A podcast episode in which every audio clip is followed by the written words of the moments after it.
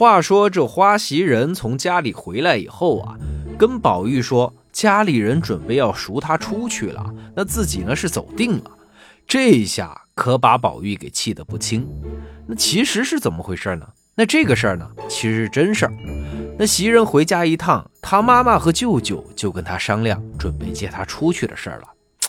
但是啊，这袭人是死活不肯啊。他说：“当初是你们吃不起饭了，所以才把我卖来当丫鬟。我也算是运气好，被卖到这样大富大贵的人家，没挨冻，没受饿，主人家又好。”这些年过去，虽然爹爹不在了，但是咱们家现在好歹算是缓过来了。你说现在要是还是没饭吃，赎我出来，主人家能赏点银子也就罢了。但是现在这吃穿也不愁了，你们倒是把我赎出来干嘛呢？你们呢，就当我是死了，再也不要管我了，成不？他妈妈和哥哥啊，一看他这一架势，那是死活不肯出来。再加上本来小时候其实呢也卖的是个终身器啊，那论情论理都没理由赎他，所以啊也就不说什么了。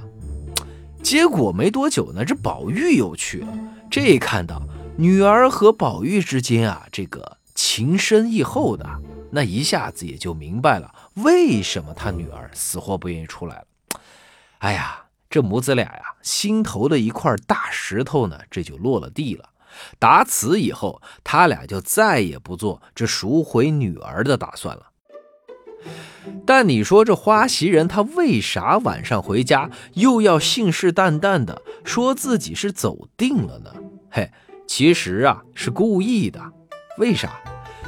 这伺候了几年贾宝玉，那家伙的脾气性子啊，这花袭人也是磨得透透的了。不吓一吓他，那是不会听话的。哎，所谓的胡萝卜加大棒嘛，先给你一闷棍儿，然后呢，再给你糖吃。于是呢，他就先让那丫头们把那剥好的板栗都拿出去分了，然后关上门，回头来推了推床上的宝玉。只见这贾宝玉一转头啊，是泪流满面，涕泪交加呀。袭人就笑着说：“你哭个什么？哎，你要是安心留我呀，我也可以不走的。”宝玉一听这话里有话，连忙噌的一下子坐了起来。“你说嘛，我要啷个留你，你才不走嘛？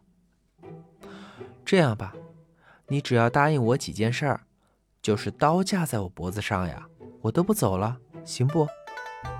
这贾宝玉一听啊，高兴坏了，连忙说：“哎哎，你说你说，哎呦，我的亲亲哎，你莫说是几件事，都是几百件、几千件，我都答应你，只要你们都陪到起我。”等到我有一天挂了，那化成灰了，你们爱到哪儿去到哪儿去，行了吗？呸呸呸呸呸！快呸掉！胡说八道什么？乱七八糟的！你这第一件事儿要答应我的，就是以后再也不能像这样胡说八道了，行不？啊啊！得行得行，我我保证不说了。哎，第二件事呢？这第二件事儿，我不管你是真爱读书，还是装装样子。反正以后在老爷面前，或者在外人面前，你别一上来就批判这个批判那个的哦。但凡有个读书人，你就要给别人取个外号，叫别人马屁精、蛀虫什么的。你说咱们家世世代代都是读书人，那来往宾客也都是书香门第，你在人前这副德行，你说老爷怎么会不生气？你不挨锤，谁挨锤啊？你哪怕是装，装出一副爱读书、爱做学问的样子来，行不行？哎，得行得行。哎呀，那不是小时候不懂事乱说的嘛。我现在早就改过来了。哎，还有啥子？还有，就是别一天到晚说那些和尚呀、道士啊都是臭算命的了。凡事啊，咱们都得有敬畏之心。哦，对了，还有一件最重要的事儿。你别见到别人姑娘家嘴上撒了点胭脂，就要凑过去吃，像什么话？你也不是小孩子了，这男女授受不亲，你知道不？好，好，好，晓得，晓得，我改，我改，行了吗？还有没得？哎呀，其他的也没了。反正呀，你自己注意点别像个小孩子似的，成天没个正经。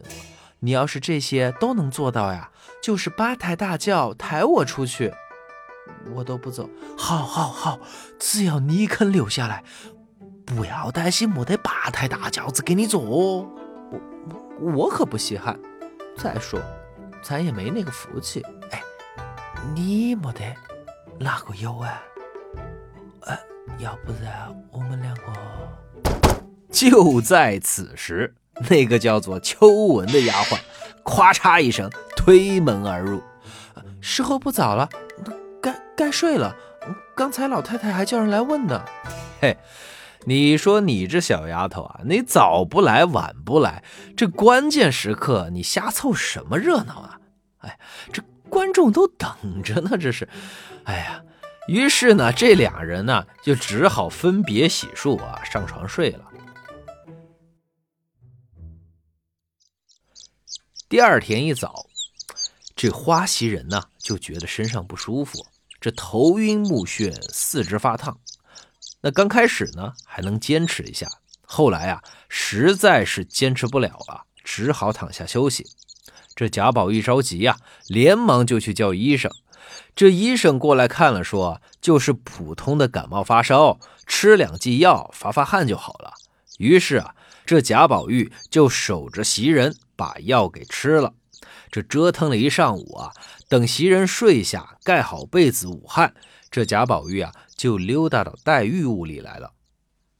这林黛玉啊，此时正在床上午休呢，丫头们呢也都不在房里，所以呀，这屋里是静悄悄的。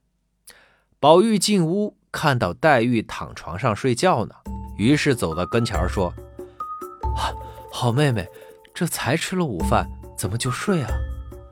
黛玉一看是宝玉，就说：“你自己出去玩，别来吵我。前两天娘娘过来，我熬了夜，这两天一直都还没缓过来呢，身上疼的很。哎呀，身上疼怕什么呀？你可别睡出病来了。”快起来，我陪你玩吧。黛玉也是无奈啊，只好说：“哎呀，那你非要赖着，就坐到那边去。”哎，我不过去，我不过去。哎，妹妹，我睡下来挨着你吧。不行，没有枕头。